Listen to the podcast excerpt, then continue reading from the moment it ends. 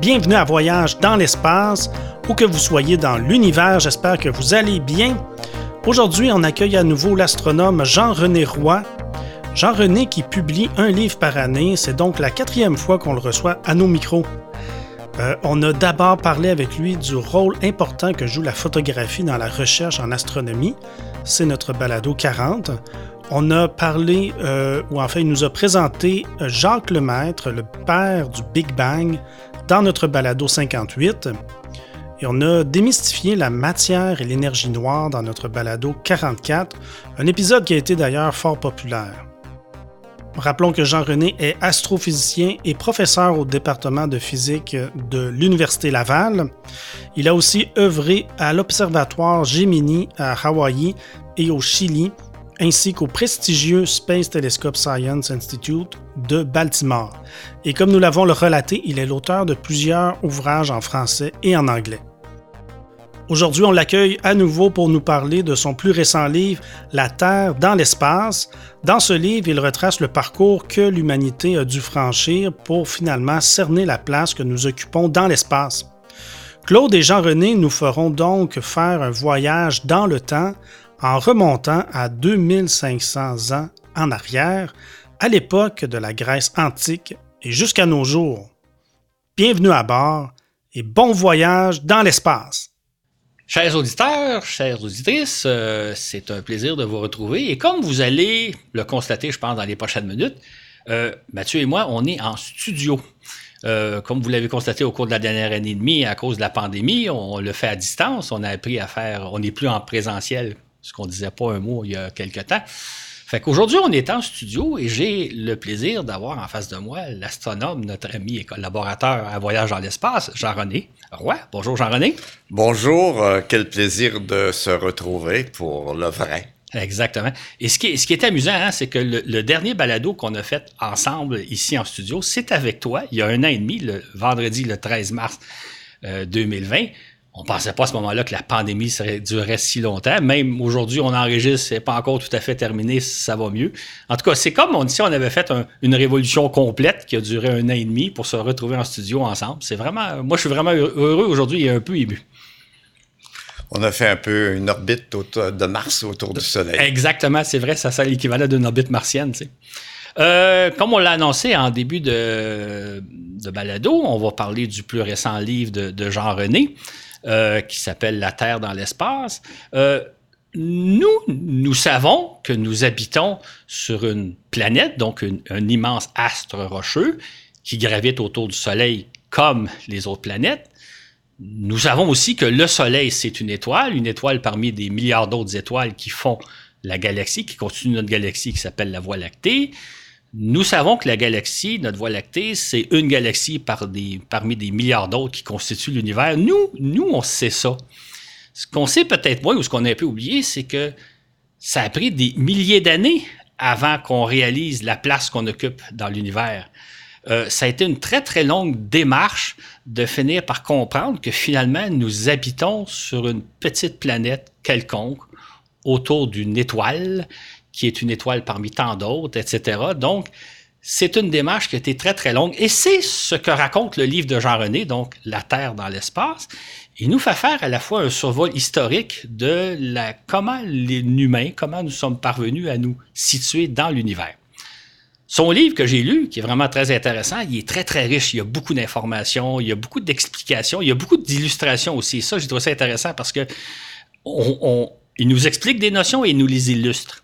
En même temps, il nous fait l'histoire, l'histoire de la connaissance humaine. Comment on est parti d'idées que l'univers, c'est quelque chose de magique qu'on comprend pas jusqu'à notre connaissance d'aujourd'hui? On aurait pu choisir beaucoup, beaucoup d'angles dans ce livre-là. On va en choisir un seul. Euh, d'ailleurs, c'est une discussion qu'on a eue, Jean-René et moi. Quel angle on va prendre? Parce qu'il y avait beaucoup de matière. On va faire un survol de l'histoire de notre place dans l'univers. Comment, depuis ça remonte à peu près à il y a 2500 ans, 2600 ans, où on a commencé à comprendre qu'on est peut-être sur une planète jusqu'à aujourd'hui.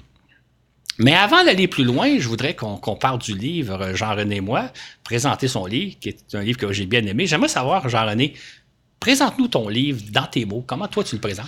Donc, euh, c'est toujours un retour euh, sur euh, le passé que je trouve intéressant. D'ailleurs, comme vous l'avez bien résumé, Claude, c'est cette thématique que j'ai prise de nous situer dans l'univers.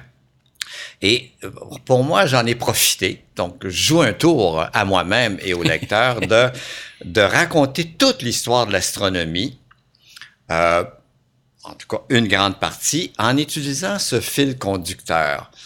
Évidemment, ça n'a pas été la démarche des, astronomes à travers le temps. Aujourd'hui, je me lève et je vais établir où la Terre est dans l'espace. Souvent, c'est par rebondissement de ce qu'on a trouvé, euh, presque par hasard ou avec intention, que petit à petit, on a situé la Terre dans l'espace. Et euh, d'ailleurs, cette première démarche s'est faite il y a très longtemps, euh, il y a 2500 ans. Ce faisant, j'avais euh, deux objectifs. Deux objectifs, celui que j'appellerais rétablir la mémoire. il est courant aujourd'hui de présenter les choses comme si on les avait découvertes récemment. Mm-hmm. Que avant la NASA, il n'y avait rien. OK? Donc, je veux justement en ce faisant, rétablir la mémoire et ce que j'adore faire, vous le savez, c'est un peu de déconstruire certains mythes. Mm-hmm. Euh, et en conséquence, par exemple, euh, Copernic est arrivé avec l'héliocentrisme. Euh, mais c'était pas le premier. Mm-hmm. Ça, on le sait assez bien, on le rappelle assez bien. Mais il n'est pas arrivé au début des années 1500 où il a émis la première fois ses hypothèses dans quelques écrits comme le Commentarialus, avant son fameux grand euh, Les révolutions des orbes célestes en 1543.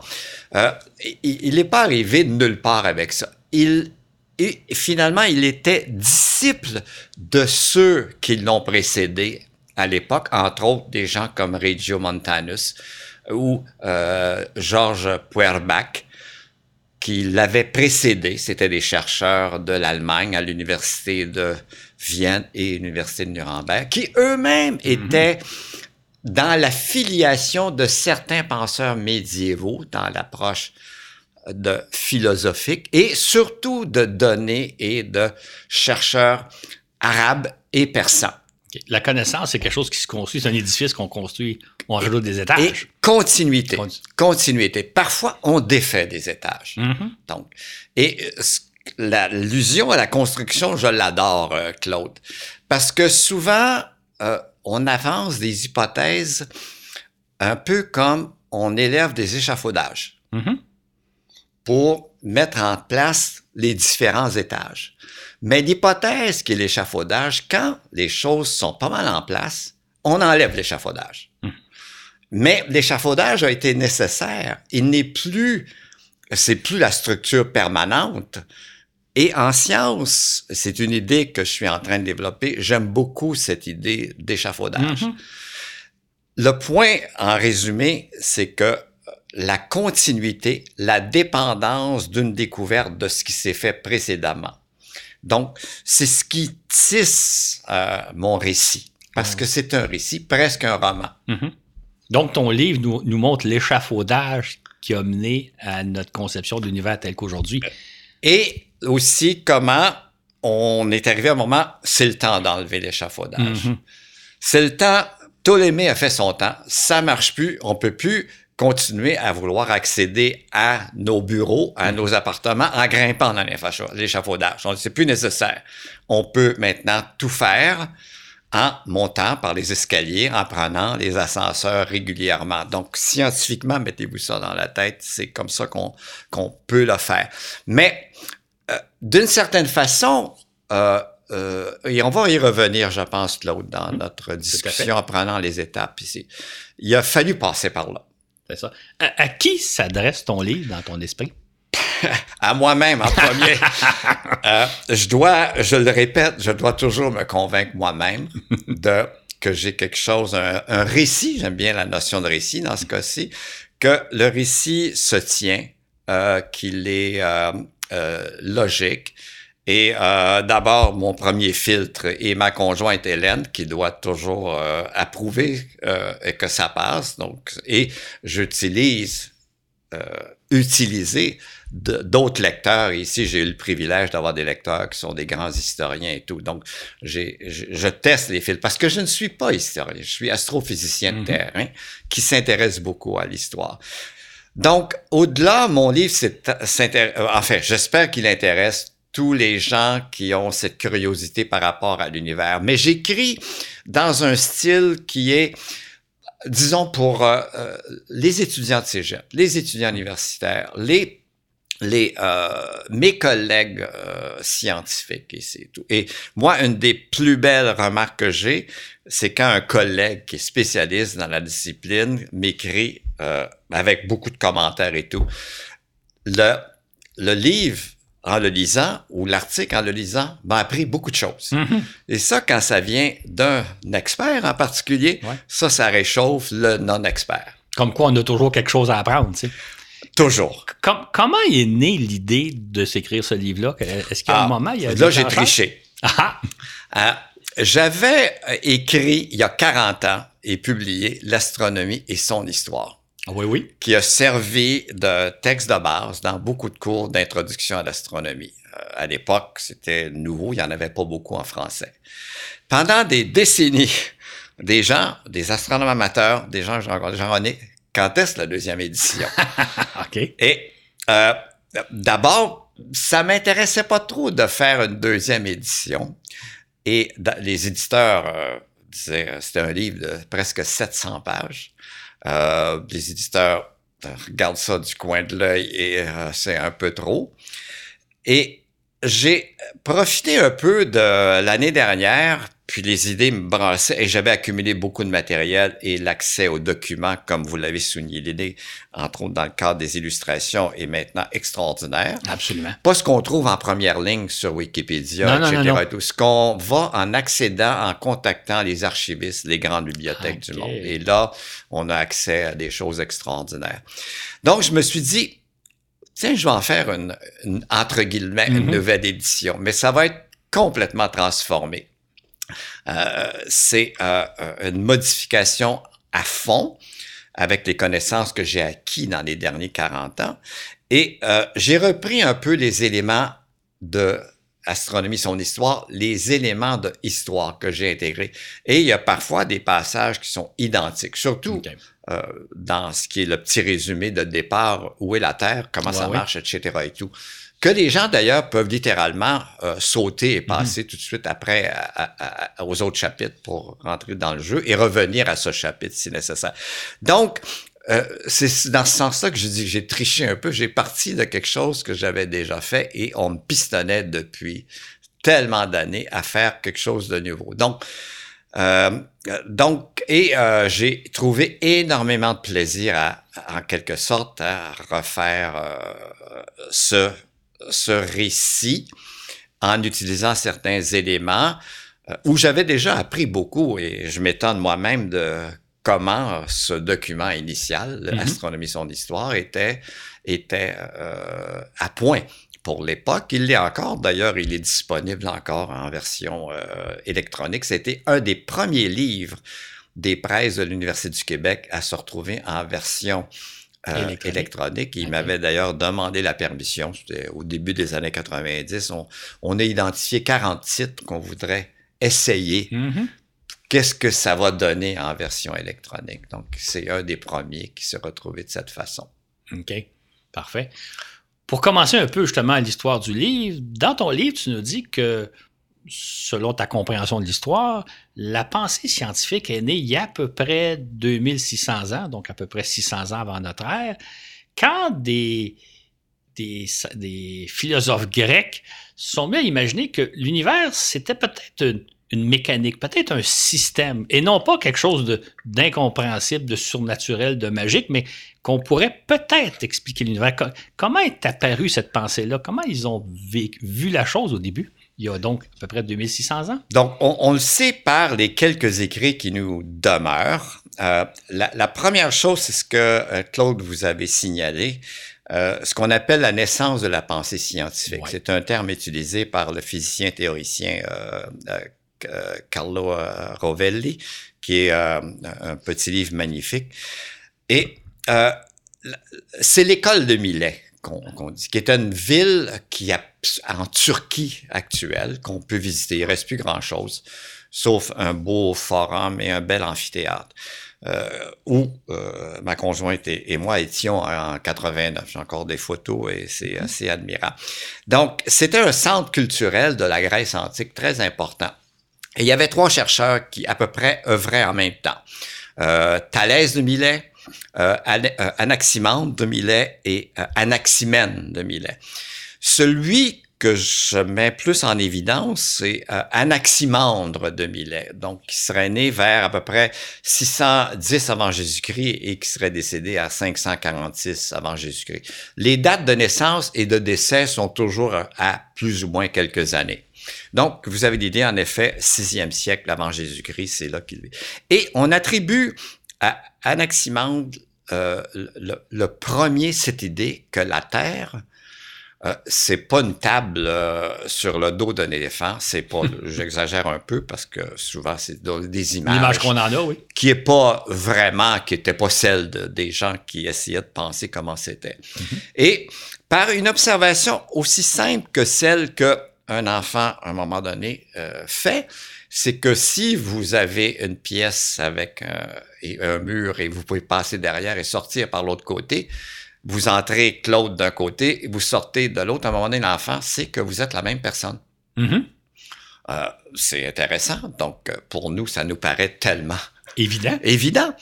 Mais ce qui, euh, ce qu'a fait Anaximandre, c'est qu'il a dit, je vois, bon, le soleil se couche on va se coucher à l'ouest et réapparaître à l'est, de même pour la Lune mm-hmm. et pour les, étoiles. Bon, certaines mythologies et tout disaient, entre autres chez les Égyptiens, que le soleil partait, passait, descendait, entre autres dans la mer, et un nouveau soleil réapparaissait mm-hmm. le matin.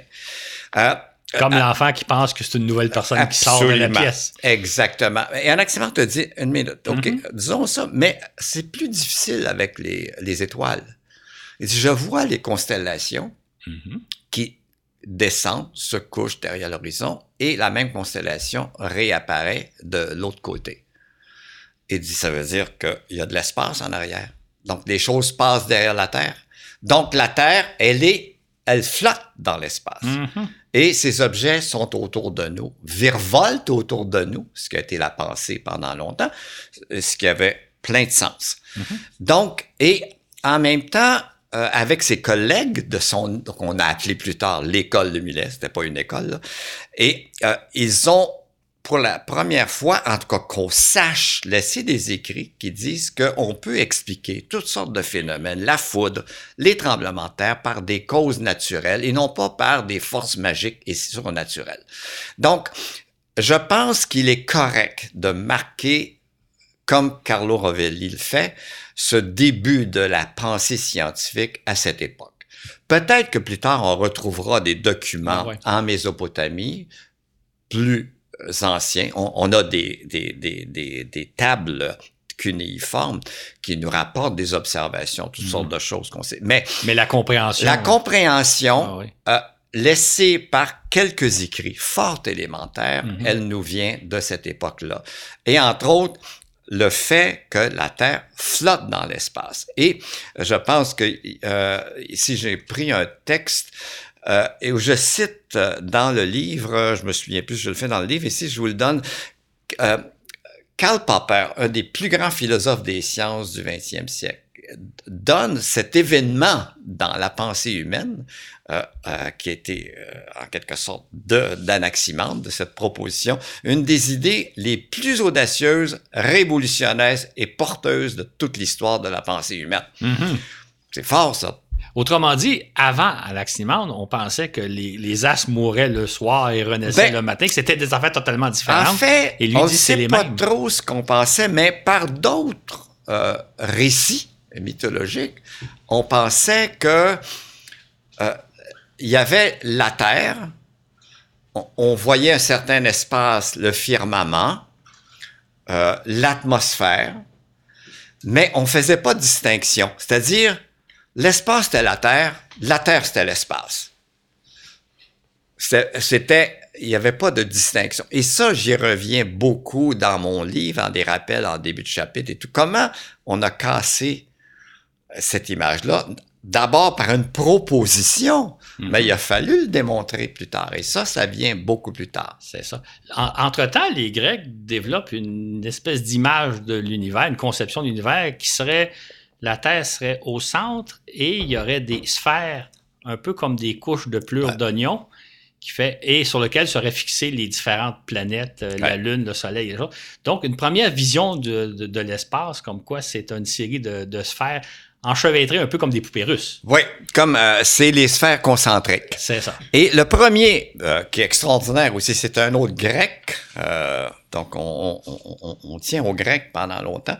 C'est Eudoxe de Cnide. Lui, il vient à peu près euh, presque 200 ans plus tard que Anaximandre, qui a vécu euh, euh, Cnide. J'ai pas regardé, c'est peut-être encore sur la partie occidentale de la Turquie actuelle, de 408 à 355. Et lui, on a plus de choses de lui. C'est lui qui a euh, proposé l'idée que, euh, et, et je reviens, oui, que on peut comprendre l'univers comme un ensemble de sphères euh, concentriques, dans le sens que sont toutes avec centre, c'est la Terre. Donc, On est comme au cœur de l'oignon. c'est ça. Mais ce qui était extraordinaire, c'est qu'il construit ça comme un peu ces sphères, où évidemment il, il attache. Donc, mais faut le voir faire attention, faut pas donner un sens trop littéral à ça. OK. C'était finalement, il dit, je vais me donner un moyen de calculer les positions des astres dans un an, deux ans, trois ans, ou dans la semaine prochaine, etc. et tout. Mhm. Donc, il a commencé par ce jeu de sphères euh, qui tournait toujours au même centre, mais dont les axes de rotation étaient différents Mhm. Et pas à la même vitesse. et pas à la même vitesse. Et c'était extraordinaire. Son, son- Ça Donc, c'est une machine, ta première machine à calculer Mhm. qu'on a fait. Et euh, il a euh, euh, réussi à, en quelque sorte, expliquer pas mal de choses. Sauf que, parce que les sphères étaient concentriques à un même centre, il ne pouvait pas expliquer certains mouvements, entre autres, à un moment donné, le mouvement d'une planète Mars Ouais, ouais. semble aller vers l'ouest. Donc, j'oublie le mouvement diurne, dont Ouais, il tient compte très bien, c'est son plus facile. Et d'un coup, ça se met à revenir en arrière Ouais, ouais. et repartir, ce qu'on appelle la rétrogradation. Et il pouvait pas aussi expliquer le fait que des planètes, comme toutes les planètes, Mercure, Vénus, euh, le- ensuite euh, Mars, Jupiter, Saturne, les planètes qu'on connaissait, euh, la- leur brillance variait. Ah Ouais, ouais. OK. Donc, donc ça l'air. Sauf que il a mis en, en quelque sorte la table pour un système, euh, entre Qui- qui- qui guillemets, de calcul. ça. Ouais. Est-ce est-ce que, euh, je veux juste comprendre, est-ce que dans son esprit, les sphères ils sont imaginaires ou elles existent? Est-ce que pour les Grecs, il y a vraiment des sphères sur Ouais. lesquelles on a fixé une, Ouais. la Lune, une, le Soleil, une, Mars? Est-ce qu'ils existent dans l'esprit des Grecs? Non, je juste- pense que euh, jusqu'à un certain point, je pense que c'était euh, l'aspect entre guillemets de calculateur. Euh, euh, évidemment, plus tard, et on voit, il y a, il y a, il y a- il y a certains tableaux de manuscrits où on voit euh, Dessiner les. les, les sphères de, toute beauté d'ailleurs, hein, avec des, des anges qui ont des manivelles, parce que avec Faut la chrétienté, il fallait quelqu'un pour faire marcher ça. Et d'ailleurs, il y avait les chérubins et les séraphins qui étaient en charge du, du trafic céleste. Oui, oui. Donc, on les voit avec des manivelles. C'est de toute beauté. Oui, oui. Mais ça, c'est pas les Grecs, ça.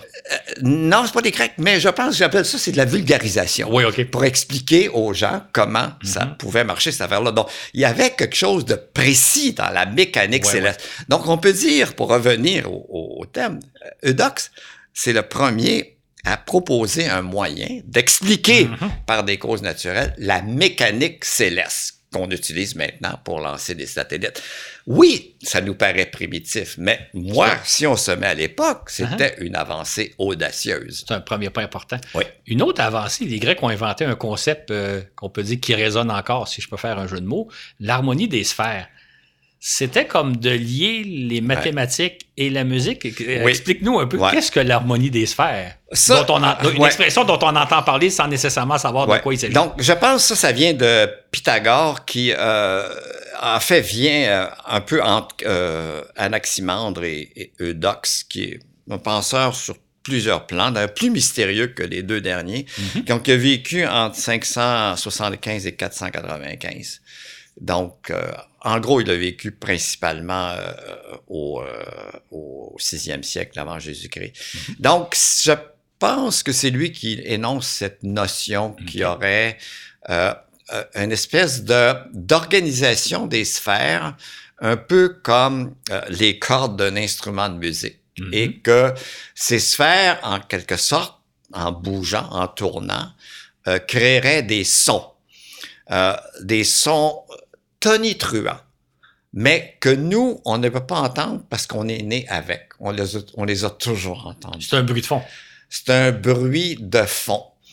Et ce qui est curieux, il y avait quelque chose qui a duré même jusqu'à Johannes Kepler, qui a écrit un livre, L'harmonie euh, des mondes, dans lequel il avait sa troisième loi, parce que Kepler avait cet aspect mystique, oui, mm-hmm. où il recherchait en plus d'une compréhension mathématique de, l'univers, en particulier du système planétaire, et aussi ce besoin d'avoir un ordre encore plus élevé des choses. Euh, D'ailleurs, euh, c'est disparu. Avec Newton, Newton euh, a pris les lois de Kepler de base, qui était un, apport extraordinaire, et a envoyé promener toute l'histoire des harmoniques, euh, de, la musique des sphères célestes. Mais ça reste, on le sait. C'est ça. Aujourd'hui, les compos... oui, et aujourd'hui, même dans le l'esprit collectif de création, on, souvent les gens vont même réutiliser ça dans des mm-hmm. pièces, des compositions musicales, l'harmonie. Il y en a encore des gens, je pense, qui y croient un petit peu. C'est ça fait rêver comme concept. Si on fait un saut en avant d'à peu près 1000 ans, tu parles ensuite dans ton livre de l'astronomie arabe, de l'apport que les Arabes ont fait à l'astronomie. On l'a oublié aujourd'hui, mais il y a à peu près 1000-1500 ans, les Arabes, c'est eux qui possèdent la science, c'est eux qui possèdent le savoir, sont en avance, je pense, sur un peu tout le monde. D'ailleurs, euh, on, dit toujours, hein, les chiffres qu'on utilise aujourd'hui, ce sont les chiffres arabes et non pas les chiffres romains. Donc, il y a 1000 ans, il y a 1500 ans, les Arabes ont développé des connaissances astronomiques très importantes. Parle-nous-en un peu, ouais. rappelle-nous. Donc, première chose, corrigeons, chiffres arabes, mais les chiffres, euh, c'est euh, les 1, 2, 3, 4, 5, 6, 7, 8, 9, c'est indien. Oui. Donc, c'est les Arabes qui ont récupéré ça ah et qui l'ont adopté. Donc, retenons ceci. Euh, euh, d'ailleurs, une, petite chose euh, que je trouve toujours amusante, c'est peut-être qu'on va y revenir. oui, ce qui arrive, c'est que les, les Arabes, parce qu'ils sont en contact via parce que faut, distinguons deux mondes, entre guillemets, le monde arabe et le monde persan. Mhm. OK, parce que il euh, y, a astronomes persans mhm. qui sont pas des Arabes. C'est les gens, comme aujourd'hui, qui sont toujours de la partie Asie centrale, l'Iran, euh, le Turkménistan, euh, le Tadjikistan, le Kyrgyzstan, euh, tout ça. C'est un mhm. monde qui a une histoire de aussi longue.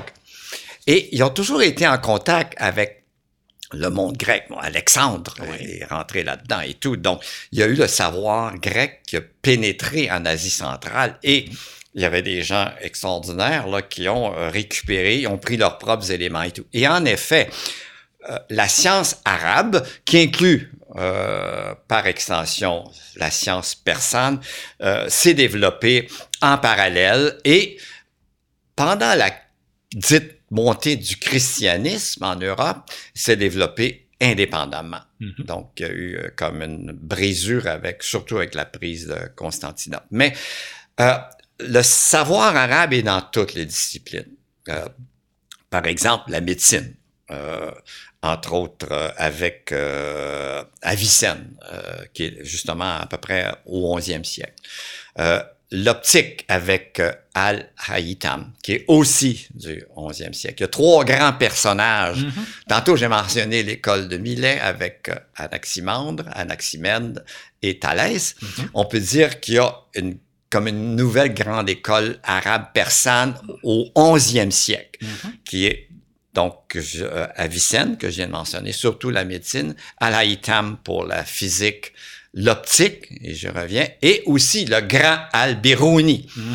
Donc, Al-Biruni, qui est euh, un savant universel et qui a fait des réalisations, et on a beaucoup plus d'écrits de ces gens-là que des Grecs dont on vient de parler. Et euh, entre autres, le grand historien belge qui a travaillé surtout aux États-Unis, Georges Sarton, qui a écrit une introduction à l'histoire des sciences, qui fait à peu près 4000 pages, une introduction. Euh, il l'a appelé le 11e siècle le siècle de Al-Biruni. Donc, et Al-Biruni, on pourrait mentionner plusieurs choses, mais c'est un bel exemple de, de, de la science arabe. Et Al-Biruni a déterminé, entre autres, une- le diamètre de la Terre avec une méthode extraordinairement simple. On connaît Ératosthène, Mhm. au troisième siècle avant Jésus-Christ qui, qui mesure euh, au moment du solstice d'été l'ombre projetée par un stylet lorsqu'il est, je me souviens plus, je pense à Alexandrie, comparé à une ville plus au sud, à peu près, on, joue, on sait aujourd'hui à peu près 800 kilomètres, et dans un cas, il n'y a pas d'ombre, la ville plus au sud, et l'autre. Et de l'ombre et de l'angle que ça fait, il calcule un diamètre de la Terre qui est à peu près de l'ordre de 40 000 kilomètres. Sûr que certaines, mais Eratos, pas Eratosthène, mais Al-Biruni, euh, 1300 ans plus tard, va proposer une méthode qu'on utilise euh, constamment aujourd'hui, de triangulation. Il mesure, euh, je la résume parce que ça pourrait être fait par des profs d'école secondaire avec leurs élèves aujourd'hui. OK. Euh, ce serait de mesurer, vous mesurez la hauteur d'une montagne proche de chez vous, Mhm. donc à quelques kilomètres, vous le faites avec assez haute précision par rapport à votre horizontale. Mhm. Et connaissant la distance, vous la mesurez en prenant un galon et de vous à la, à la base de la montagne. Ensuite, vous allez sur le haut de la montagne. Mhm. Et là, du haut de la montagne, vous mesurez l'angle que fait l'horizon que vous voyez du haut de la montagne avec l'horizontale déterminée par ce niveau. Il y a un petit angle. Ouais, Et ouais. de ça, il a dérivé une- la mesure probablement la plus précise OK. jusqu'au, à peu près au 19e siècle de la circonférence de la Terre. C'est une simplicité et tout. D'ailleurs, j'aimerais ça faire ça avec des jeunes en, oui. en, en allant, par exemple, de- du côté sud la- euh, du fleuve, prendre la hauteur de, du Mont-Saint-Anne Ouais. et d'aller au Mont-Saint-Anne parce qu'on peut y aller et là d'utiliser, par exemple, le fleuve. Et parce Comme que, base, OK. Parce Mais que ça la Terre est là, L'horizon, il est pas infini, là. Oui, oui, tout à fait. Mais ça va être dur de, de calculer l'angle parce qu'il ne doit pas être ouais. très grand. hein. Il n'est pas très grand. Et d'ailleurs, c'est ça que les défi. Arabes avaient développé. Mhm. C'est tous ces nouveaux outils de mesure. Et autant qu'on connaît presque rien des outils d'observation des Grecs, Ils étaient surtout en bois, quelques-uns en métal, en métal qu'on a perdu, on peut, par des instruments qu'ont construits et développés les, euh, les Arabes et les Persans, euh, déduire un peu ce qu'ils avaient dans le temps des Grecs Ouais, et ouais, ouais. voir que euh, ils avaient été très améliorés par les savants arabes et persans. Oui. Les Arabes ont inventé, entre autres, un outil, euh, je pense qu'on connaît tous le mot, mais on ne sait pas de quoi, l'astrolabe. Oui.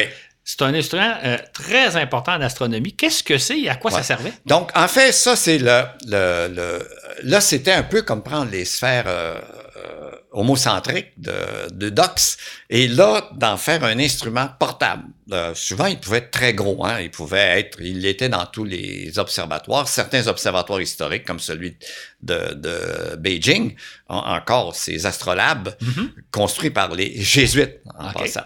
Donc, et c'est tout ce système, ce soit, un peu ça peut être sous la forme d'une sphère qu'on appelle une sphère armillaire, mais la forme la plus simple, elle est plate. Oui, un disque. C'est un disque avec des mesures et derrière, il y a des certains cadrans qui montrent euh, la position de, de certaines étoiles de référence, euh, qui peuvent même montrer, les plus complexes peuvent montrer les planètes, la Lune et tout. Donc, c'est une espèce d'instrument, c'est une espèce de super théodolite euh, qui inclut beaucoup de données. Donc, c'était de la haute tech Mhm. donc pour, pour l'époque. Et aujourd'hui, c'est un peu comme euh, nous, on peut prendre un téléphone et pointer vers le ciel et vous allez voir les, pouf, les, les Oui, oui. constellations et Tu tout. vas nous dire les constellations. Donc, En fait, euh, l'astrolabe, Ouais. avec ses systèmes de pointage, c'était la même chose. c'est l'ancêtre de notre cellulaire qui nous Bah permet ouais, de savoir ah, les. ouais. Ah bon. Sauf qu'il fallait savoir comment fonctionnait euh, euh, l'astrolabe, Mhm. alors qu'il n'est pas nécessaire de savoir comment fonctionne notre téléphone, C'est puis comment- tout ce qui a été, qui est rentré là-dedans. Donc, c'était un outil pour euh, se positionner, mesurer. Mhm. C'est un peu une méthode, c'est un peu un, un cadran. euh, pour donner l'heure parce Ouais, qu'on ouais. pouvait comparer euh, l'altitude euh, et on, on savait à peu près euh, quelle, quelle heure il pouvait être la nuit avec ce genre d'instrument. OK. Donc, euh, il y a des formes. Le cadran solaire, c'est la forme la plus simple, la plus pratiquement simpliste De- d'un De l'astrolabe. astrolabe. Parce que au lieu d'utiliser une ombre dans l'astrolabe, on utilise des visées. On regarde à partir d'un petit trou, puis on regarde un pointeur. Mhm. Donc, et on, on mesure des angles qui sont parce que ce sont des, des grilles, euh, des cercles faits en bronze, bien marqués à haute définition, souvent un peu décorés. Oui, oui, oui. On va voir un peu. Si on fait un saut dans le temps, euh, pendant à peu près 2000 ans, ben, les Grecs avaient posé, donc euh, à peu près 2500 ans avant, aujourd'hui, il y a 2500 ans, que la Terre occupe le centre de l'univers, que tout tourne autour de la Terre, donc une vision géocentrique du monde. Une vision qui, a vraiment marqué no- notre histoire, notre évolution, puisque pendant 2000 ans, elle a trôné comme étant le modèle, même un modèle incontestable. Toute personne qui s'attaquait à ce modèle-là risquait de périr sur les bûchers de la chrétienté. C'est environ vers la fin des années 1400, début des années 1500, que Copernic a remis en cause le système en disant c'est pas logique. Ben, D'ailleurs, euh, je pense que même à l'époque des Grecs, on avait conscience que le Soleil était plus gros que la Terre. Donc, la logique, ça aurait été que tout tourne autour du Soleil et non pas de la Terre, mais c'est une vision auquel on se refusait. C'est Copernic qui a replacé un peu les choses en disant c'est peut-être plus le Soleil qui est le centre de l'univers. C'est à peu près ça? Oui. euh, L'idée qu'on n'est pas le centre, elle est ancienne. Elle date d'Aristarque de Samos. que Aristarque, il est, euh, qui a vécu de 310 à 230, donc 4e siècle avant Jésus-Christ, 3e siècle avant Jésus-Christ. Il est le premier à avoir proposé un système euh, héliocentrique. D'ailleurs, euh, Copernic, dans son grand ouvrage, le mentionne.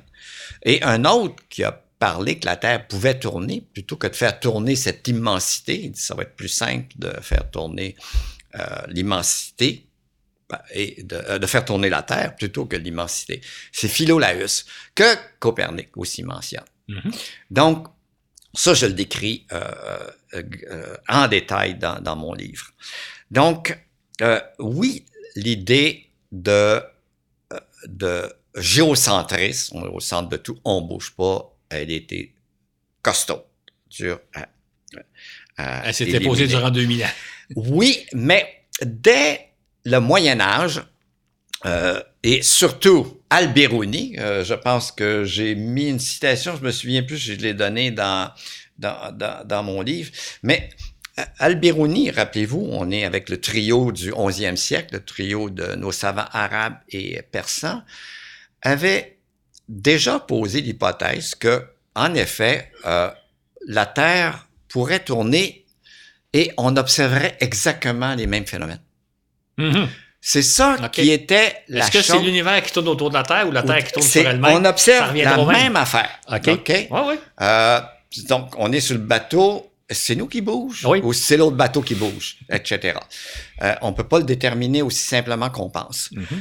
Et euh, donc, Alberoni le dit spécifiquement. Il dit, en effet, ce serait plus simple si nous, on tournait, plutôt que d'essayer de faire tourner tout le reste. Donc, euh, et euh, assez étonnamment, certains penseurs philosophes de la chrétienté, comme euh, Guillaume de Ockham, euh, qui a vécu au 14e siècle, et Jean Bourridan, qui est un autre philosophe, des fois qu'on voit, je mentionne des noms, peut-être que les gens les ont vus, ont énoncé la même chose, que Mhm. les phénomènes qu'on observe sont identiques, que ce soit nous qui tournions ou qu'on fasse tourner tout le reste. Mhm. La grande objection qui a toujours été, c'est qu'on n'a- n'avait aucun moyen Mhm. de démontrer ce qui était en mouvement. Lequel est lequel? Qui bouge? Et ce n'est que James Bradley, dans les 1700, qui a, Mhm. avec l'aide d'un télescope, qui a réussi à démontrer par le fait que les positions apparentes des étoiles étaient légèrement différentes selon une saison par rapport à l'autre. C'est un effet de parapluie. Quand on se déplace puis il pleut, il faut pencher Oui. son parapluie pour se protéger de la pluie. Mais la même chose, vu que la, la vitesse de lumière est limitée, que nous on se déplace à 30 km par seconde. Donc, on va, quand on observe une étoile, si on s'en va vers elle, elle va nous paraître. Il va falloir pencher notre télescope Ouais, un ouais. petit peu pour la voir comme on penche notre parapluie. C'était la première preuve Mhm. que la Terre était en mouvement. Ensuite, avec la spectroscopie, le décalage spectral, on a pu le faire. Mais personne avant ne pouvait le faire. Vous-même, je vous mets à, à- ben, pouvez-vous me montrer, me démontrer que la Terre tourne sur elle-même, que la Terre tourne autour du Soleil? Vous êtes incapable de le En fait, faire le sans instrument. Le problème qu'on a, c'est que quand on observe le ciel, c'est clair et évident qu'on voit que tout tourne autour de, nuit, de nous. C'est, c'est l'évidence même. Ouais. Et je prends souvent cet exemple-là pour signaler que c'est pas parce qu'on voit quelque chose que c'est la réalité. Parce que quiconque, on a beau savoir que c'est nous qui Ouais. tournons sur une même, quand on observe le ciel, c'est évident. Mais je revenais à Copernic. Qu'est- Qu'est-ce que Copernic a apporté et après ça, Kepler va compléter? Bon, oh là là, ça c'est un- une bonne. Donc, Copernic, euh, finalement, il a dit, bon, moi je prends l'hypothèse que euh, c'est trop, c'est, euh, je, je, peux pas accepter qu'on fasse tourner Tout la majeure, autour de nous. la, la majeure partie de l'univers. Il dit, il y a quelque chose que pour ma logique, je ne prends pas. Et il a dit, je peux tout expliquer. Et même encore mieux, ce que Ptolémée faisait avec son système d'épicycles, euh, d'écans et, et de, euh, de, de, de, de- déférents. Euh, ça, j'en parle dans le livre, donc c'est peut-être un peu difficile d'expliquer le détail de ça. Et euh, ici, ce qui est important, c'est de voir que le système de Copernic reste fidèle à l'Antiquité parce qu'il n'utilise que des cercles. Mhm. OK? Mais il va suivre une proposition qu'avait fait une personne que j'ai mentionnée en début d'entrevue, Regiomontanus, qui était un astronome allemand, qui avait démontré qu'on pouvait euh, avoir un système euh, dif- euh, di- différent de celui de Ptolémée avec ses épicycles et tout, en ayant finalement, en mettant les planètes, euh, il a suggéré, mais en fait, l'équivalence géométrique qu'il avait fait, c'est que on peut reproduire des mêmes mouvements si on prend, on met chaque planète sur un cercle et la planète, l'autre planète, on sait maintenant qu'il y a une orbite différente, mais lui, il dit, je vais faire un cercle, mais je vais je la mettrai pas au même centre. Il dit, je vais me mettre à mettre des, des planètes sur des cercles, mais qui n'occupent pas, dont la Terre n'occupe pas le centre. Mhm. Donc, il va excentrer les, euh, les, euh, les, euh, les planètes. Donc, toujours en utilisant des cercles. Donc, cette idée-là, Copernic va la pousser plus loin. Mhm. Donc, il se débarrasse, il dit tout tourne autour de la Terre, mais je vais mettre les planètes et même le Soleil et même la Lune sur des centres de cercles qui ne correspondent pas au centre de la Terre. Mais la Terre dans, reste le milieu de tout cet ensemble-là.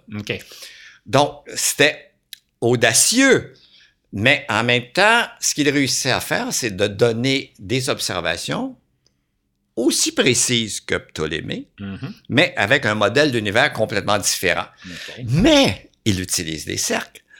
Et ce qu'on ignore souvent par les beaux graphiques qu'on voit du système héliocentrique, c'est que Copernic utilise aussi des épicycles. Mhm. Il utilise des déférents et des écans. Donc, et, et ça, ça reste un peu Compliqué pour une rien. dépendance que qu'est-ce qu'on a gagné? En fait, la précision des observations est meilleure au temps de Copernic, pas parce que son système Et est bon. plus propice, Uh-huh. et plus apte, mais parce qu'on a des meilleures observations. Entre autres par des gens comme Regiomontanus et son, euh, son, euh, un, de ses, euh, son- un de ses collègues, euh, Bernard Walter, qui, a- qui ont fait des observations. Mais là, on arrive au géant Ouais. Kepler. Kepler. Donc, qu'est-ce que Kepler fait? Donc, Kepler, il dit, moi, j'arrête de, il s'est essayé, j'arrête d'imaginer l'univers avec des modèles. Il dit, je vais m'asseoir, Tycho Brahe, avec qui j'étais en contact peu de temps, presque juste une année et demie à peu près, qui l'a vu mourir d'ailleurs euh, brutalement. Euh, Kepler dit, moi j'ai une base de données. Je, je, je juste mentionner, Tycho Brahe avait fait beaucoup, beaucoup, beaucoup d'observations très, très précises. Très précises. Donc, il avait ramassé une banque de Ouais. données dont s'est servi Ouais. Kepler. Donc, euh, en effet, pour les gens parmi les auditeurs qui auraient, donc c'est à, l'œil nu, la meilleure, la résolution de l'œil est à peu près d'une minute d'arc. Donc, la Lune a 30 minutes d'arc. L'œil peut voir des détails d'à peu près un trentième de ça. Mais si vous faites des observations aussi à- très précises à une minute d'arc, si vous en avez plusieurs, vous pouvez faire une moyenne, une dispersion, etc. Vous pouvez avoir une précision qui peut être de l'ordre de une fraction de cette minute d'arc. Mhm. Ce qu'avait réussi à faire euh, Tycho Brahe. Et il avait accumulé les positions des planètes. Il avait fait beaucoup d'autres choses. Et il avait aussi, en particulier, Mars. Parce que Mars a une orbite assez, on sait, elliptique. Mhm. Donc, et Kepler, il dit, je vais, et c'était une histoire là, de que Tycho Brahe, finalement, lui passe ses données, parce qu'il y avait un conflit avec son beau-fils, là, qui voulait tout avoir, le beau-fils de, de, de Tycho Brahe. Mais Kepler a finalement réussi à mettre la main sur les données. Et il a dit, moi, je vais trouver la solution de ce qui se passe. Je vais analyser ces données, je vais euh, de, de, euh, reconstruire l'orbite de, de, de, de Mars. Et ça, c'est une aventure extraordinaire parce qu'il pensait de le faire en quelques semaines, ça lui a pris sept ans. Et, et pour la troisième loi, euh, à laquelle on va revenir, ça lui a pris dix années de plus. Donc, ce qu'il a fait, c'est qu'il il, il s'est imaginé dans l'espace, entre autres, il s'est imaginé sur Mars reconstruire le. Donc, c'est toujours des, des mesures de précis. C'est comme une espèce de triangulation qui se, fait, qui se faisait en prenant la position des étoiles de Mars et il s'est imaginé sur Mars comment je vais voir la Terre, etc., parmi quelle étoile et tout.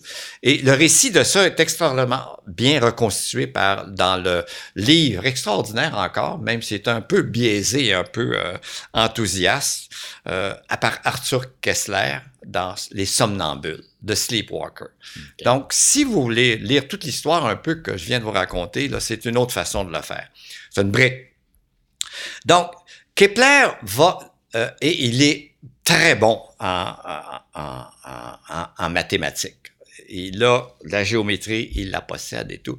Et là, il va essayer différentes formes. Il y a des positions en fonction du temps. Premièrement, il va essayer, il dit, je vais essayer des cercles. Là, il voit qu'il peut reconstituer quelque chose qui a du sens si euh, la planète, pendant un temps, est, est autour d'un cercle de petit diamètre par rapport à l'autre temps où son diamètre aurait un centre positionné différemment, qui aurait un plus grand. Donc, les cercles excentriques, mais cette fois-ci, pour une même planète qui aurait une dimension différente. Donc là, il y avait déjà, il dit là, je vais essayer une forme ovale. Ah, ah. Il va Non, dire, pas un cercle parfait. non, je vais essayer un œuf. Oui. Et puis là, la géométrie d'un œuf, si vous regardez vos œufs, ben peut-être vous achetez des vos œufs de chez IGA, ils sont tous parfaits. là. Mais les, les œufs, la forme ovale, la forme d'un œuf, c'est particulier, la forme d'un œuf. Et donc, il a, a- il a finalement abandonné ça. Et à un moment donné, il est tombé sur l'ellipse, Mhm. une forme géométrique dont le cercle n'est qu'un cas particulier, et où la planète occupe un centre, entre guillemets, qu'on appelle le foyer, parce qu'une ellipse a deux centres. Donc, on voit pourquoi, un petit peu intuitivement, pourquoi Kepler a tripoté avec des- deux cercles de, Ouais, de ouais. diamètre différents pour aboutir à ça. Et ce qu'il a trouvé, c'est que tous les mouvements, Terre, Vénus, euh, Mercure, Lune autour de la Terre, pouvaient être reconstruits à partir d'ellipses où le centre était, pour lui à l'époque, le Soleil. Mhm. Donc, euh, donc c'était extraordinaire, mais ça y a pris des années à faire. Donc, là, plus question d'épicycle, de décan, de déférent, Mhm. de cette machinerie infernale, entre guillemets, Ouais, ouais. qu'avait mis de l'avant Ptolémée. Et, mais qui marchait? C'est ça. pour prédire les positions des années d'avance avec la précision qu'on avait Mhm. euh, de- à l'époque avec les horloges, les outils de pointage. Donc, Kepler, c'est une véritable révolution. Mhm. Donc, il va faire trois lois donc, que je viens de décrire. Les planètes ont des trajectoires qui correspondent à des ellipses au- autour d'un foyer qui correspond à la position du Soleil. Euh, même chose pour la Lune, pour euh, la Terre, qui est à la position du foyer de l'orbite lunaire. Deuxièmement, c'est que une ellipse, à un moment donné, si vous êtes sur l'ellipse, vous êtes plus proche du foyer à un moment donné et plus loin. Et quand vous êtes plus proche, vous allez plus vite. Mhm. OK? Et quand vous éloignez, vous allez plus loin. Il a proposé certaines idées qui avaient une force variable. Il a fait appel à une force pseudo-magnétique. Mais ça, C'est inutile. c'est euh, ben, l'idée que ça, la force, il y avait une force, mais qui était dépendante de la distance. Il l'avait. Ouais, oui. Donc, vous vous imaginez, Robert Hooke et Newton vont ça. attraper ça, euh, un peu plus tard. Et l'autre chose, il a été plus loin, il a dérivé sa troisième loi. C'est que le, il y a une relation entre la distance moyenne au foyer et le temps que met la planète à faire le tour Mhm. complet de son ellipse. Et la relation est que le cube de la distance moyenne est proportionnel au- à la période ou la durée de la révolution au carré. Donc, c'est sa fameuse troisième loi. Et ça, numériquement, pour, Newton, c'était du bonbon là, avec lequel il a travaillé pour dériver sa loi de la gravitation universelle. Mais la cassure avec le Moyen Âge, avec l'Antiquité, je veux dire, la cassure, je veux pas la faire. C'est une espèce de bon. Mhm. Euh, c'est, je dirais, Copernic l'amène, mais au fond, il a systématisé ce qu'Aristote avait proposé, à peu Mhm. près en 300 avant Jésus-Christ. Mais Kepler. c'est Kepler, ce que j'appelle le géant oublié, Ouais, oui. transforme euh, ce qu'on peut appeler maintenant la mécanique céleste, un peu comme Einstein transforme la physique Mhm. euh, des grands ensembles au début du 20e siècle. Euh, ce que tu racontes, dans le fond, c'est intéressant, c'est qu'on voit que la science se construit sur les connaissances accumulées avant. Oui. Chacun monte sur l'épaule de l'autre, et des fois, il y a des épaules de géants sur lesquelles on se repose, etc. Un autre aspect que tu abordes dans ton livre qui est très intéressant, c'est le rôle des femmes. En fait, Ouais.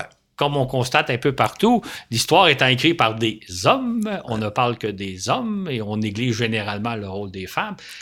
Je pense que depuis une couple de décennies, il y a des recherches qui se font et qui font ressortir l'importance des femmes. Il y a eu beaucoup de femmes qui ont joué des rôles importants en astronomie et tu en parles dans ton livre. Fais-nous un peu un tour Ouais. d'horizon de certaines collaborations parce qu'il y a beaucoup de choses à dire. hein. Ouais, beaucoup de choses. Euh, d'a- D'ailleurs, je veux juste annoncer mon prochain livre. Ah bon, c'est bien ça, une primeur. Le prochain livre va s'appeler L'astronomie des dames. OK. C'est pas moi qui l'ai écrit. Il a été écrit par Jérôme Lalande en 1797. OK. Donc, je vais faire 1797. un peu comme on a fait pour le maître. Mhm. Je vais republier aux presses ce livre, L'astronomie des dames, Mhm. et euh, je vais le commenter. Comme, euh, et entre autres, je vais présenter des portraits de femmes astronomes en détail, bien plus loin que ce que j'ai fait dans la Terre, dans l'espace. Mais revenons à la question plus précise dans le cadre euh, de la Terre dans l'espace. Il est évident, vous avez parlé de géants, et euh, eu des géantes, et euh, autant chez les hommes et encore plus chez les femmes, il y a des noms qui sont dans l'oubli. C'est ça. Parce que euh, les gens, même si la science était euh, plus faite par des individus ou quelques individus organisés dans le cadre d'institutions, entre autres chez les Arabes, là, où il y avait des gens qui travaillaient pour un calife ou, ou tout pour toutes sortes de raisons. Et euh, la création des universités au Moyen Âge, là, euh, dans la, finalement dans la foulée de ce que les, les écoles qui étaient associées aux, euh, aux mosquées dans le monde arabe et musulman. Euh, donc, euh, beaucoup de monde euh, ont travaillé, ben, pas en proportion qu'on a actuellement dans nos centres de recherche, où on travaille à plusieurs dans des immenses équipes financées par l'État. Euh, donc, oui, les femmes ont occupé euh, de l'espace et elles ont émergé, entre guillemets, à peu près, euh, je dirais, au, euh, au 17e siècle. Et c'est le rôle de Jérôme Lalande dans son petit livre, Mhm. qui est un petit traité d'astronomie, euh, qui est extraordinaire. Il écrit était quand même précurseur. Hein? qui est précurseur d'ailleurs, le livre et demeure d'une euh, d'une véracité, d'une authenticité extraordinaire, parce que c'est limité à la fin du 18e à décrire l'astronomie telle qu'on la connaissait. Donc, surtout, tous les planètes, euh, la mécanique, Mm. Newton, Kepler, tout est là. Et la seule chose que j'ai eu à changer, entre guillemets, c'est de convertir les unités Ah qui oui. les utilisaient, les lieux, les toises, les pouces, j'ai mis ça en, en kilomètres, en mètres, etc. Et tout. Mais les valeurs sont plus précises à l'heure actuelle. Mais son astronomie telle qu'il a décrit dans Astronomie des Dames, qui était un petit livre, justement, qui, était, qui a été fait pour une personne qui a été une de ses amantes et grandes collaboratrices, Jeanne Dupierry. Il servait à l'enseignement de l'astronomie, un cours que donnait Jeanne Dupierry à la Sorbonne dans- au début du, euh, blablabla, du 19e siècle. Donc, Euh, fin du 18e, début du 19e. Est-ce que le rôle des femmes, ça a souvent été de, de faire les calculs, de Oui. faire le, le- le gros travail ardu? Oui. C'est les hommes qui récoltaient les, les lauriers. Wow, là, c'est un peu méchant, Claude. Là. Euh, euh, mais en partie, il y a un peu ça. D'ailleurs, c'est intéressant parce que on a appelé, même jusqu'au début du 20e siècle, les femmes qui travaillaient à ce genre de travail de calcul, elles étaient très bonnes, on les appelait les calculatrices, Les calculatrices. et même le mot que j'adore, les logarithmières. OK. Ah, ça, moi, les calculatrices, oui. Oui, ils savaient utiliser les logarithmes. Mhm. Aujourd'hui, euh, et d'ailleurs, ces femmes-là battraient n'importe qui aujourd'hui en calcul de logarithme parce qu'aujourd'hui, on fait juste pitonner sur ça. un- On On sait sait, pas on comment sait, ça on marche. sait même plus comment calculer. On hein. sait même plus. D'ailleurs, les gens, souvent, ne savent plus compter. C'est ça. Donc ça, c'est une autre question à aborder dans un débat plus grand. Donc, oui, elle travaillait et justement, euh, l'époque euh, mise en, en avant par Astronomie des Dames, qui est plutôt celle de son époque, et juste avant le siècle des Lumières. Mhm. Donc, on associe à Voltaire, Diderot, etc., et tout, d'Alembert, avec la grande encyclopédie. C'est une période où les femmes euh, ont, sont montées, ont été intégrées plus, évidemment, comme logarithmières ou calculatrices, mais dans des rôles qui, aujourd'hui, seraient équivalents à ce qu'on appelle des attachés de recherche, des assistants Mhm. de recherche qu'on fait. Et aujourd'hui, souvent, nos assistants de recherche, assistantes de recherche, se retrouvent co-auteurs des publications. Et ça, c'était moins le cas. Ça a commencé, et d'ailleurs, Lalande a été un des premiers à mettre de l'avant et à Mhm. voir les calculatrices comme euh, Dupierry et surtout euh, Nicole Reine, le pote, Oui. euh, dont on peut parler brièvement parce qu'elle a joué un rôle extraordinaire dans le calcul du retour de la fameuse comète qu'on savait, celle de Halley. Mhm. Euh, je me souviens plus de l'année, je me trompe peut-être, 1700, euh, que- que- quelque chose. Et euh, ce qu'elle a fait, c'est quelque chose d'extraordinaire. On a parlé de la gravitation brièvement, de euh, où euh, toutes les orbites sont des ellipses, le cercle étant un cas particulier, qui sont en orbite autour du Soleil, qui avec une vitesse qui diminue selon la troisième loi de Kepler en fonction de la distance. Mais euh, euh, ça, on peut à peu près tout prédire. Sauf que pour les comètes, ce sont des corps qu'on savait à l'époque, on savait pas trop leur nature, on savait que leur euh, masse était petite. Donc, elles étaient sujettes, quand elles passaient, étaient en orbite autour du Soleil. Le Soleil est au, foyer de l'ellipse de la parabole, qui est une autre courbe prédite finalement par euh, la loi de Kepler. Mais si elle passe pas trop loin de Jupiter et de Saturne, Mhm. l'orbite de la comète va être modifiée. Donc, pour prédire l'orbite, il fallait tenir compte pendant une certaine période de l'attraction qu'exerçait Jupiter et, et Nicole Reine Lepaute a fait ses calculs avec euh, Alexis Clairaut et Jérôme Lalande pour mieux prédire. Et d'ailleurs, ça donnait un, un- un temps de retour qui était un an, je me souviens plus, plus tard que si on n'en tenait pas compte. Oui, Donc, calcul très difficile, en Mhm. fait, un peu du main à la main de combien à tel point et tout. Continue est un peu plus loin de Jupiter, ça diminue, là, Ouais, le ouais, ouais, soleil ouais. devient...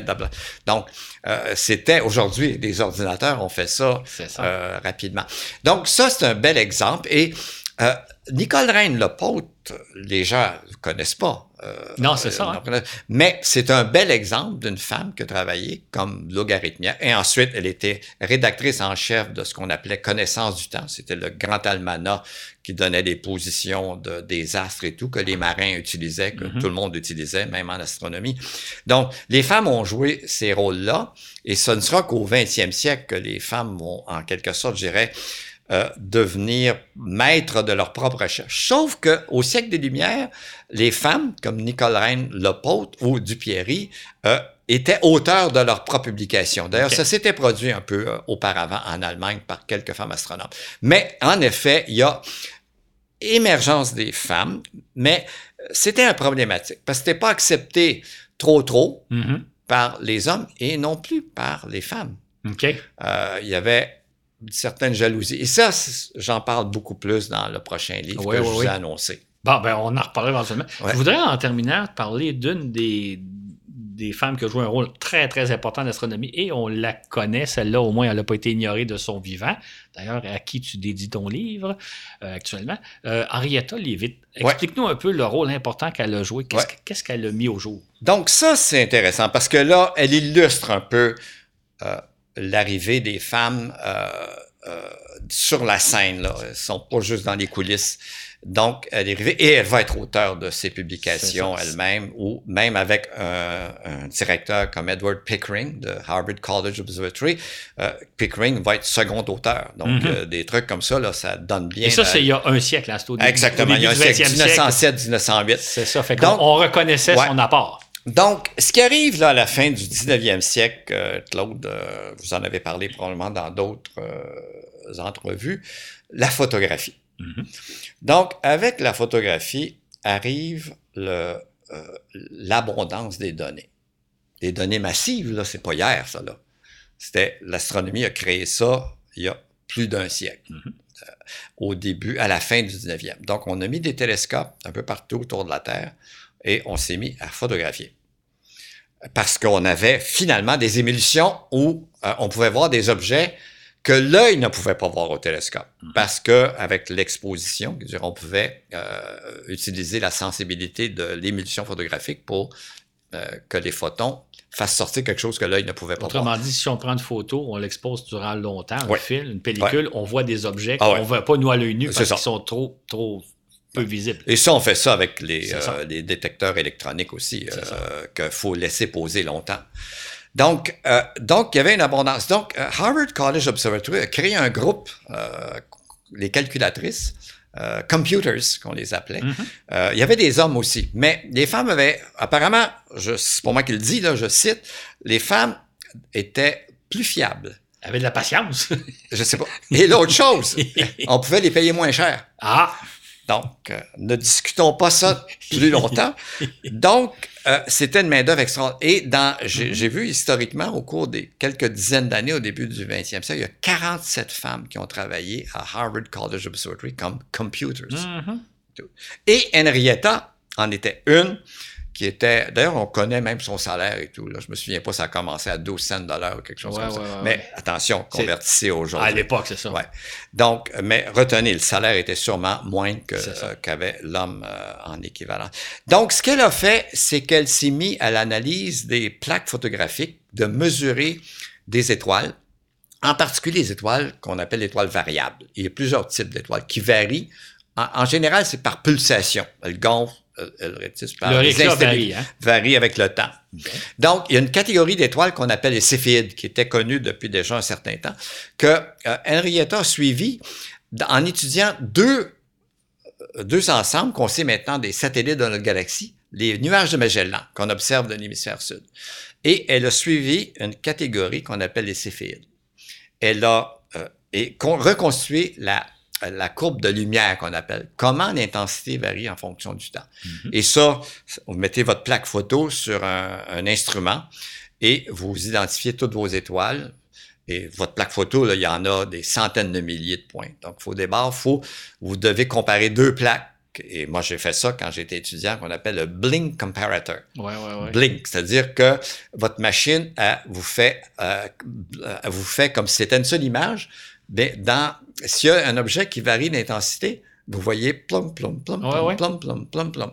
Il, il ressort. Et ressort. Aujourd'hui, tout ça se fait euh, automatiquement, mais ça ça. marchait et c'est ce que faisait Henrietta. En plus, non seulement elle identifiait, mais aussi elle mesurait en fonction du temps. On avait le temps de la, la plaque photo ouais. et la brillance. Et elle a remarqué qu'il y avait une relation entre la période, la longueur de, de la montée, de la descente et du retour au max De la luminosité. la luminosité euh, avec la période. Mhm. Plus la, la- la période était longue, plus ça correspondait à une céphéide brillante. Mhm. Hein, La moyenne était autour d'un ça.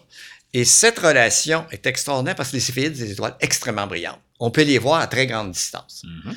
Donc, c'est-à-dire que si vous regardez un objet, maintenant on sait une autre galaxie, et vous observez des céphéides, si elles vous paraissent plus faibles, bon, l'objet est plus loin. Maintenant, si vous déterminez la, dis- la, la période, vous pouvez simplement aller voir votre relation selon Henrietta, et ça va vous dire la luminosité. Mhm. Donc, quelle est la brillance intrinsèque de l'étoile? Donc, vous pouvez dériver la distance de cet objet. Et cette relation que Henrietta a établie au début du 20e siècle, 1707, 1708, 1710, c'est ce qu'a utilisé Edwin Hubble en 1923-24 pour euh, déterminer la distance à la grande galaxie d'Andromède, M31. Et c'est intéressant parce que ce que faisait à l'époque Hubble, il cherchait des novas Mhm. des novae, des étoiles qui explosent. C'est un type d'étoile variable, mais pas du tout fiable. De- pouf, il y en a quelques-unes récurrentes. Et euh, tout d'un coup, Hubble remarque un objet, au lieu de faire un pouf, puis ensuite tranquillement diminuer en, brillance, il reprend des plaques, il compare les plaques qu'il obtient hein, dans les années 20 avec certaines plaques de la même galaxie obtenues par Georges Richer à peu près dix ans avant. Ben, il dit, mais elle était là. La Nové, euh, c'est pas comme ça. Nové Ouais, ouais. elle est pas là, ou elle est là, puis elle est plus là. Donc là, l'étoile restait là. Donc, et là, il a dit, hey, c'est Henrietta ici, là. Il a découvert une céphéide. De découvert ce vide, là, il a Mhm. pris sa, sa luminosité moyenne, il Mhm. l'a mis sur la relation, il a déduit la distance à peu près à Mhm. 600 000 années-lumière. On sait que c'est à peu près deux fois plus pour sortes ça. une- Donc, Henrietta nous a donné ce que j'appelle la règle pour mesurer Ouais. l'univers OK. Tellement important aujourd'hui et le télescope spatial a mené un grand programme des- dans les années 90 avec Wendy Friedman, que je connais bien, une astronome de l'Université de Chicago maintenant, une Canadienne, euh, en utilisant ces balises que sont les céphéides et la relation période-luminosité découverte par Henrietta Swan Leavitt au début du siècle. C'est une histoire intéressante parce que on a euh, quelqu'un a approché de l'Académie des sciences de Suède euh, à la fin des années 20. Je me souviens plus, je pense, euh, je pense que c'est 1925, il a approché le directeur de l'observatoire à Harvard pour euh, proposer de soumettre Henrietta à une candidature au prix Nobel de physique. OK. Puis là, il reçoit la note que Henrietta est décédée depuis quatre ans. Ah, c'est ça. Il faut être, Donc, faut être vivant euh, pour avoir un prix Oui, Nobel. mais ça démontre le, Mhm. L'importance qui était reconnue Ouais, du travail d'Henrietta Leavitt, Mhm. mais euh, le bon spectaculaire venait d'être fait par Edwin Hubble ici. Ouais. La détermination de la distance et la démonstration que ces objets qu'on appelait encore nébuleuses étaient d'autres galaxies comme la nôtre situées à de grandes distances. Et tout de suite, Hubble et ses collègues ont observé des céphéides dans des galaxies de plus en plus éloignées, qui nous ont donné finalement euh, cette, euh, cette- ces dimensions, ces distances, et qui ont euh, servi rapidement à, à 1927 à Georges Lemaître, Ah, dont là, on a parlé. On revient à ton. Exactement, à découvrir la loi d'expansion de l'univers. Georges Lemaître. C'est ça. C'est int- c'est intéressant. Il y, a, il y a- presque une question de malchance. Henrietta Leavitt aurait dû avoir un prix Nobel, mais elle était décédée, alors qu'il faut être vivant pour un prix Nobel. Edwin Hubble a toujours rêvé d'avoir un prix Nobel, mais finalement, il y a eu peut-être le, le prix ultime d'avoir associé son nom au télescope le plus célèbre au monde tout le monde connaît maintenant Hubble à cause du télescope. Ouais. Cette valeur que de son, il ne sache pas, à moins qu'il soit au ciel, puis il est conscient de ce qui se passe sur Terre. Mais ces gens-là, finalement, sont reconnus par après, mais ils n'ont pas Oui. eu les prix Nobel qu'ils auraient espéré avoir ou qu'ils auraient mérité. Mais la reconnaissance par après, c'est pas uniquement pour les astronomes. Non, ça non, arrive à ça. beaucoup, donc beaucoup de ça. musiciens, beaucoup d'artistes, souvent dont les œuvres euh, étaient tirées dans les hangars et tout, et aujourd'hui On sont sur le marché euh, par les grands, euh, les gens qui ont les poches remplies d'argent. Exactement. On a fait un beau tour d'horizon. J'espère que les gens vont retenir que la science, c'est vraiment un édifice qui se construit. J'aime le- l'exemple, Pasteur, qu'on met des échafaudages pour élaborer des théories, mais une fois que la connaissance est acquise, c'est un édifice dans lequel on peut grimper, soit à l'aide de- d'escaliers ou d'ascenseurs, dépendamment de la hauteur.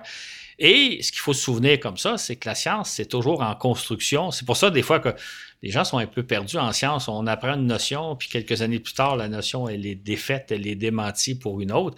C'est un édifice en construction, mais en même temps, la connaissance avance. Et c'est un peu ce qu'on a montré, je pense, euh, dans ce balade aussi avec 2500, un survol hein, de 2500, parce que 2500 ans, il y aurait beaucoup, beaucoup à dire. Il y en a beaucoup dans ton livre. Et ce que je comprends, c'est qu'il y aura une suite dans notre balado, dans quoi, peut-être un an pour le livre sur les femmes dans l'astronomie. Ça, ce sera un sujet intéressant. On va en parler un peu plus en détail. Et, et Allez. Claude, pour juste poursuivre l'idée, Oui. euh, j'aimerais, euh, dans 500 ans, être l'auteur de La Terre dans l'espace et faire le retour sur 3000 ans Oui, d'histoire. oui. Que- Où on va être rendu dans 500 ans, hein? C'est ça. Ben écoute, Jean-René, je te remercie beaucoup. C'est un exposé, je pense, fort intéressant. Et je rappelle aux gens, avec ce- cet exposé-là, vient un fascicule dans lequel, euh, d'une part, on va illustrer un certain nombre de propos et on va expliquer, parce qu'il y a des notions qui sont pas évidentes à comprendre. Donc, il y a un fascicule qui accompagne ce, cet exposé. Vous allez comprendre un peu plus, vous allez voir. Moi-même, je vais, en faisant le fascicule, je fouille plus loin. Avec les illustrations, ça aide à comprendre. On parlait tantôt de qu'est-ce que c'est un astrolabe. Vous allez l'avoir illustré dans le fascicule. Puis, évidemment, il y a aussi le livre de Jean-René. Euh, là, vous allez aller beaucoup plus loin. Et c'est un livre, je trouve vraiment fort intéressant. Surtout que avec les illustrations, et c'est ça que moi j'ai apprécié, on comprend beaucoup mieux. On dit souvent qu'une image vaut mille mots, mais les explications de Jean-René plus les images éclaircissent énormément de concepts. Fait que ça vaut la peine d'aller le voir. C'est un livre fort intéressant. Sur ce, je vais conclure le balado. Je vous remercie beaucoup et ça a été un plaisir de refaire enfin un balado en famille. Grand merci à tout le monde.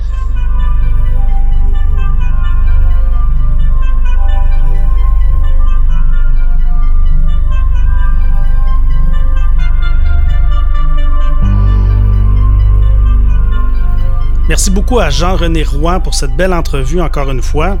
C'était à une époque, euh, parce que maintenant j'enregistre la conclusion euh, quelques jours plus tard, même presque, ouais, je pourrais dire quelques semaines plus tard. Et on avait pu faire cette entrevue en présentiel.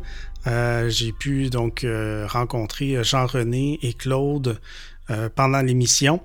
Euh, C'était bien agréable de pouvoir se voir, mais maintenant, au moment que j'enregistre à la fin de l'année, euh, 2021. Euh, le confinement est de retour et maintenant, ce ne serait plus possible malheureusement de répéter cette expérience. Je veux euh, remercier des nouveaux patrons, nouvelles patronnes sur notre plateforme patreon.com Voyage dans l'espace. Bienvenue à Christine et Claude Boisvert et re-bienvenue à Jérémy Rivard. Jérémy Rivard qui anime un excellent balado qui s'appelle Sur la Terre des Hommes et Claude Lafleur va faire son tour à l'occasion, donc un balado à suivre. Un grand merci à tous nos contributeurs Patreon. C'était donc euh, l'équipe de Voyage dans l'espace, moi-même Mathieu Rancourt, Claude Lafleur, de même que Florent Meunier au montage et Laurent Runigo aux médias sociaux. Sur ce, où que vous soyez dans l'univers, je vous dis à la prochaine pour un autre voyage dans l'espace.